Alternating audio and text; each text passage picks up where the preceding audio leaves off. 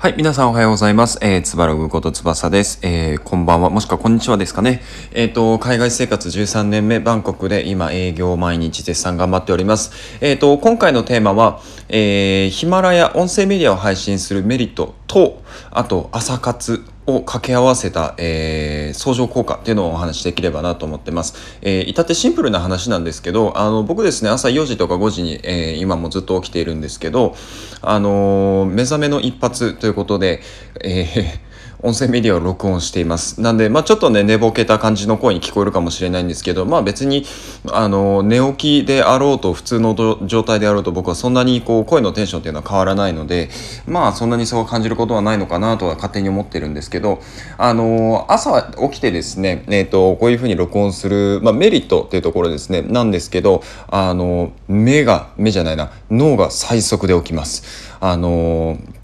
なんでかっていうと人間って普通起きたら数時間ってあんまり会話しないじゃないですか例えばこうご家族とね一緒に住んでいたとしてもあのーまあ会話することで「まあ、おはよう」とか「今日仕事どうなの?」とか、まあ、そんなちょっとねこうちょっとした会話程度だと思うんですけどあのーこういうふうにね音声メディアで配信するとあの結構考えるんですよね考えるんですけどなんか頭に無理を頭に、えー、と無理にこう負荷をかけて起きているっていう感じではなくてあの常にこう考えていることをアウトプットしようというスタンスなので僕にとってはこう無理なくこうえー、と頭を起こすことができるんですね。で、えー、とこれをやり始めて僕今、えー、とヒマラヤ音声メディアもう1ヶ月ぐらい毎日更新してるんですけどあの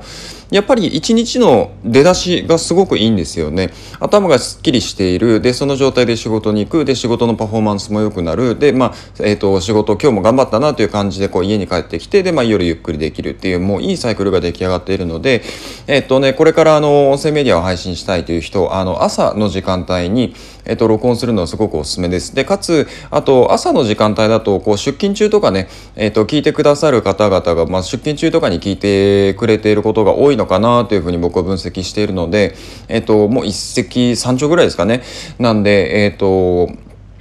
朝の時間帯に、まあ、ちょっとね早く起きて、えっ、と、配信をするっていうのも、えっ、と、いいサイクル作りになるんじゃないかなと思ってます。はい、ぜひ挑戦してみてください。ではまたね。